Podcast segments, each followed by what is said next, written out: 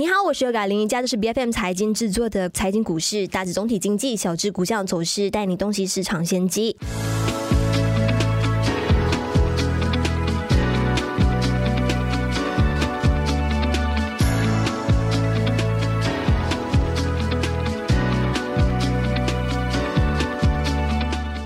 今年一月十九号的时候呢，当时美国联邦政府呢，其实就已经触及了三十一点四万亿美元的法定举债的上限。那美国财政部呢，之后就马上采取了一些他们所谓的特别的措施，来避免发生联邦的债务违约。但是这项措施呢，就只能够保证到在六月之前，美国政府能够呃正常运作罢了。那现在我们已经来到了五月中，正式开始步入这个倒计时。那一直不。断在创新高的美国债务已经处于高处不胜寒的这个状态了。那究竟美国这一次是不是有能力，真的是尽快脱困的？今天在我们节目上，我们邀请到就有 iFast 一峰的投资顾问经理申本谭成伟，你好。牛哥你好，是因为最近的，尤其是过去的一个周末，我们一直看到说财经新闻网呢，一直不断的在啊告诉大家说，哎，美国在乌上线已经就是即将一触即发这样子。那究竟这个事件的背后是有隐藏着哪一些危机？为什么说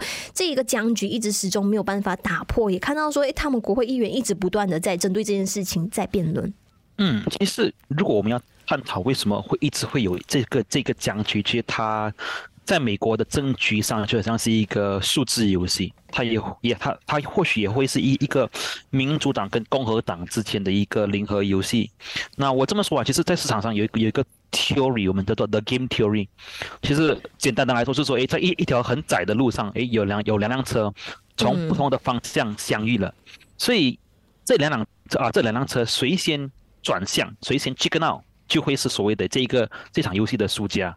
那我们先看一看，其实过去美国国债的这个的这个背景啊，因为这是自一九一七年以来，大概有有有有百多年的历史。在美国设立的一项法律，就是说它规定政府允许拥有的债务总额上限。那当时候的那一个总额大概是在在一百一十五亿。美元，嗯，那这个上限就是类似于英国本身大大啊大城自己设定的一个财政规则，它其实是由外部设定的。这关键的问题在于，它是一个被完全对待的一个数字，它跟政府应该支出多少跟税收水平是没有关系的。所以其实这种来说，就是诶，它这个数字还是一个以固定现金数额为基础的一个呃的一个 ceiling，that ceiling，它不会反映人口增长还是通货膨胀的因素，它像一种。怎么说？像一种微不缩小的手术，所以说这个数字可能在三年前还是五年前，换到今天的这个行情的跟这个价钱的时候，其实是不 relevant 的。所以自胡佛总统啊总统上任以来，是每一位总统的任期内都出现了政府的债务的这增加。所以简单来的来说，过去的一百多年来，其实它已经被提高了高达一百多次。所以它现在的规模，说从当时的一百一十五亿美元，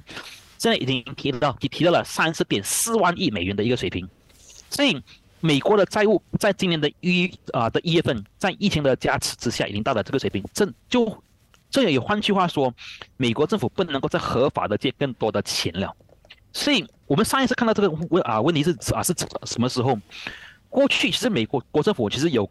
相当接近债务上限的一个截止日期，我们我们最靠近，比如说像是，嗯，二零一一年政府在欠债后的一天通过了协议，二零一三年也有类似的危机。如果你还记得，可能在二零一八年跟二零一九年，在特朗普执政的时期，美国政府也是有停摆的一个现象。所以，它问题是市场会在问，这个这会不会导致美元崩溃？其实我觉得这个有一点的太过太反应太大了，因为其实它问题是更多是短期的破坏。它主要是会让市场诶比较大的波动，但是嗯，长期来看，如果是美元想要保住它的美元霸主的地位的话，其实它的那个可能性是微乎其微的。对，是因为现在市场上就有说，美国拜登现在只剩下今天还有明天，就是这十五、十六号这两天时间继续和共和党周旋来进行谈判。那你认为说这一次就是美债违约的这一个危机是不是真的会爆发？有没有机会像上一次一样继续有惊无险的顺利的度过？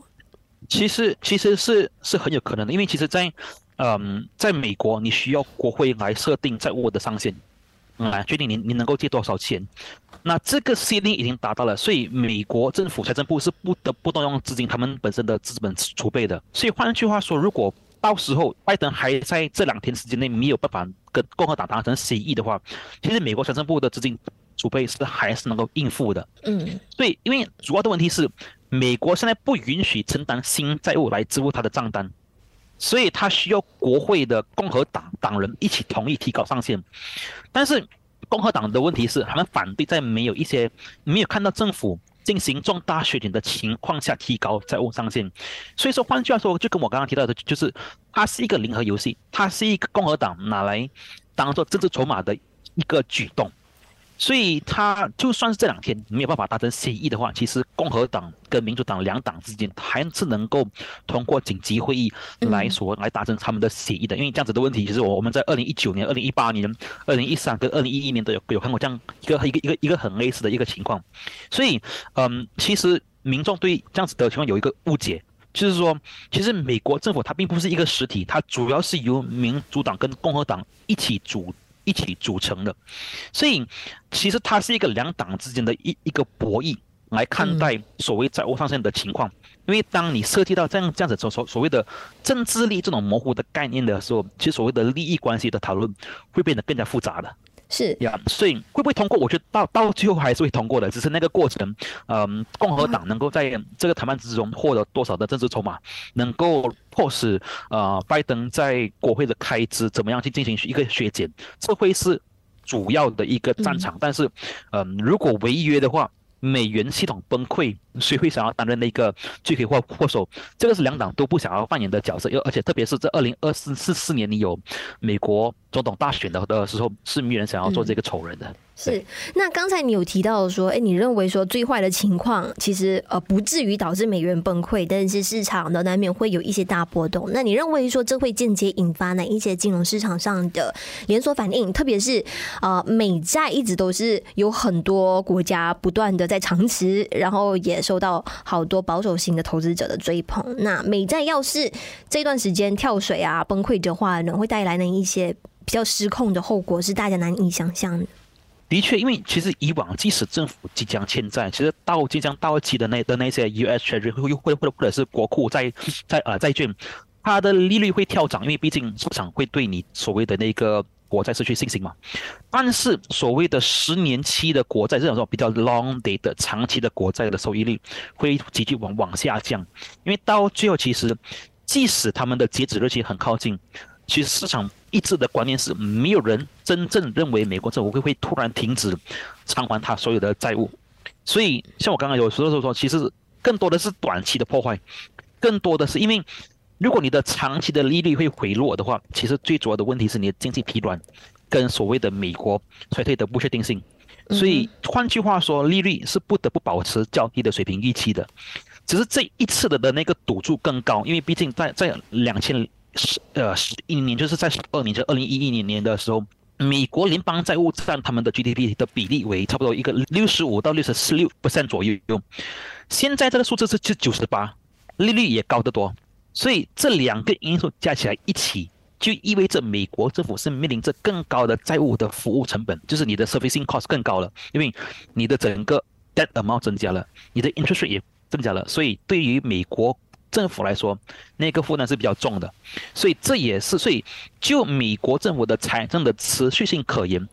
这样子的情况是比十年前更糟糕的，所以这也解释了为什么其实市场上的普遍的一个预期是，诶，呃，因为美国政府的压的的的压力越来越大，所以搞不好美联储在看到银行的一些倒闭的一些情况的时候，或许会不会考虑在年尾降息，呃，也顺理成章的有一个更好的一个理由来降息呀。嗯，是。其实，在过往一年以来呢，我们经常会看到去美元化这一股浪潮呢被推到风口浪尖。那好多新兴市场还有发展中国家的大量资金呢，其实也有好多都开始流向美国，特别是美元的这个资产。那这些国家面临的下场呢，就是自己的国家的货币贬值，然后还有债务违约的风险也大大增加。那这个也让到很多这些国家呢意识到说，哎，建立起独立的经济贸易体系的重要性。所以呢，也看到越来越多的啊，他们开始接受了非常创新的那些跨境支付的结算的系统。那你认为说美元化的浪潮接下来的一个演变会朝着什么样的方向去发展？如果说完全跟美元脱钩，是不是真的完全不现实的？我这样子说吧，其实呃，以长期我们可以看，诶，多么的的长期，嗯，以非常长期而言，或者说接下来的五十年到一个一个世纪的话，因为其实我们知道，自从自从黄金体系崩溃，从一九七七零年代开始崩溃过后，其实美国就开始主导了这个全世界货源啊货币霸主的的这个地位，高长达了一个差不多一个将近了一个五十到六十年的一个一个实现。那接下来的五十年是是是怎么怎么走？以超长期来看，其实，呃，以后的货币的发展会是一个多点开花的一个的一一个趋势，因为毕竟我们看到的是，哎，全世界，因为我们我们就以去年来做一个最好的例子，当美国为了抑制通膨疯狂升息的时候，其实它也让很多所谓的 fund flow，所谓的的资金流动，从世界的各个各个角落回流去美元，因为毕竟美元的利率比较比比较高了嘛，所以这也迫使了世界各大的中央央行，每个国家的央行。都面临不小的压力，就好像上个个星期我们的那个 Bank of g a r 他们把他们的 OPR 提升，其实这是一个全世界的的呃的趋势，也不只是国行的问题，也也也也还有包括哎，像欧洲央行啊，还是澳币银行这样这这样子的一个问题，必须要通过升息的手段来保护他们对他们的货币自己本身的货币对于美元的一个那个兑换率的一个做法。那这样子来看，过去的俄乌战争其实迫使全世界的投资者重新思考。我要怎么样来面对以后阿明能够随时翻脸的美国人？我要怎么样去去去去避免？诶，当我以后在一些政治抉择的时候，我能够不把美元当成是一个一个考量因素。这也解释了为什么我们看到以中国为首的一的的的啊的国家，特别是他们最近几个月有在推动，诶，好比说他们跟巴西有所谓的贸易协议，所以用人民币来结算，或者是中国。带动的那一个，诶，我们跟中东国国家购买石油的时候，我们也是用人民币来结算，就是我们摆脱对美元的依赖，我们摆脱啊以美元结结算的这个的这个困局，所以它也引发了市场，诶，其实说，诶，搞不好以后的美元会失去它的这个地位，搞不好会被人民币取而代之。但是这个过程，这个演化需要非常长的时间来进行演变。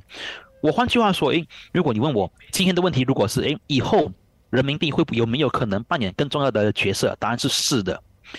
但是如果你问我的第二个问题是人人民币有没有可能在接下来的十年之内完全取代美元？这个问题是我我当然是否定的。因为其实如果你要变成一个 dominant global reserve currency，就是说一个一个世界货币霸主的话，你必须要符合四个条件。那第一个条件先就是你的本身的自身的经济实力要够大。嗯。所以中国具备这个条件。啊，这个是毋庸置疑的，因为其实毕竟，我们无论是二零二六年还是二零三零年，接下来的这个的啊的这这五到七年里面，中国取代在经济，呃所谓的 economy size 超越美国只是时间的问题，因为毕竟人人口还是比较有优势的嘛。到了第二个条件就是说，诶，你有没有一个相当相当稳定的金融体系？那这个就很主观，因为，嗯，每一个国家都会当然会啊会告诉你说，诶，我的金融体系是很。Healthy 是很 stable 的，是很是很是很稳定的。但是以全球投资者的目光来看的话，其实当你把美国的